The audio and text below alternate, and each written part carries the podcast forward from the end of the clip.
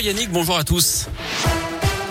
On commence par le trafic. Tout va bien autour de Lyon actuellement. Pas de grosses Ah. difficultés à vous signaler. Ça va mieux, notamment sur la 47 hein, qui avait été partiellement fermée ce matin à cause d'un accident. Le trafic est de nouveau fluide. Quand même un petit ralentissement d'un kilomètre hein, pour accéder au nœud de Ternay en direction de la Loire.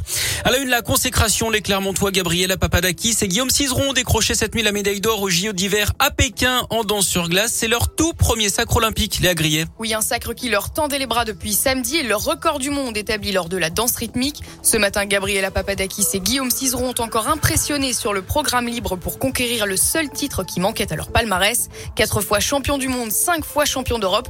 Ils restaient sur cet échec douloureux à Pyeongchang il y a quatre ans. Ils avaient dû se contenter de la médaille d'argent, pénalisés notamment après un problème de combinaison. Depuis, ils ont dû s'adapter, notamment à la pandémie. Ils sont restés près de 20 mois sans patiner en compétition. Ils avaient même renoncé le mois dernier au championnat d'Europe par précaution sanitaire.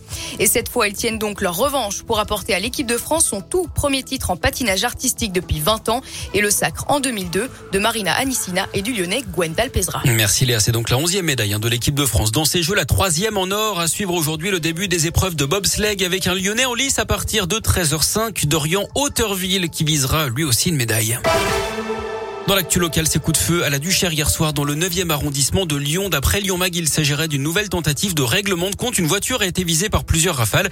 Une balle perdue a également terminé dans l'appartement d'un riverain. Il n'y a pas eu de blessés. Une enquête est ouverte pour tentative de meurtre.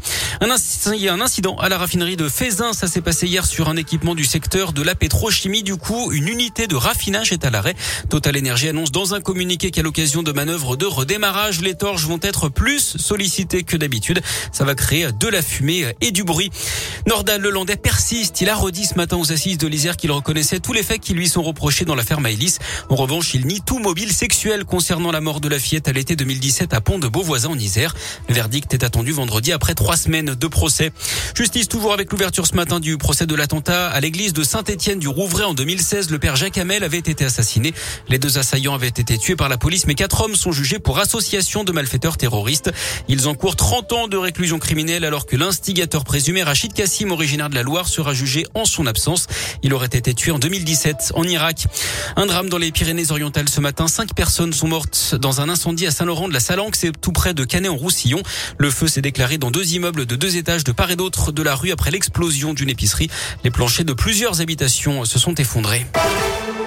Et puis le coup d'envoi ce soir de la 17e édition de L'amour est dans le pré avec la diffusion des portraits d'agriculteurs. 13 candidats, 9 hommes et 4 femmes âgés de 24 à 72 ans. Trois vivent dans la région, notamment Jean qui élève des vaches dans le Rhône. Il a 58 ans et papa de trois enfants et déjà marié deux fois. Pour découvrir son portrait, rendez-vous ce soir sur M6 à 21h10. Parfait.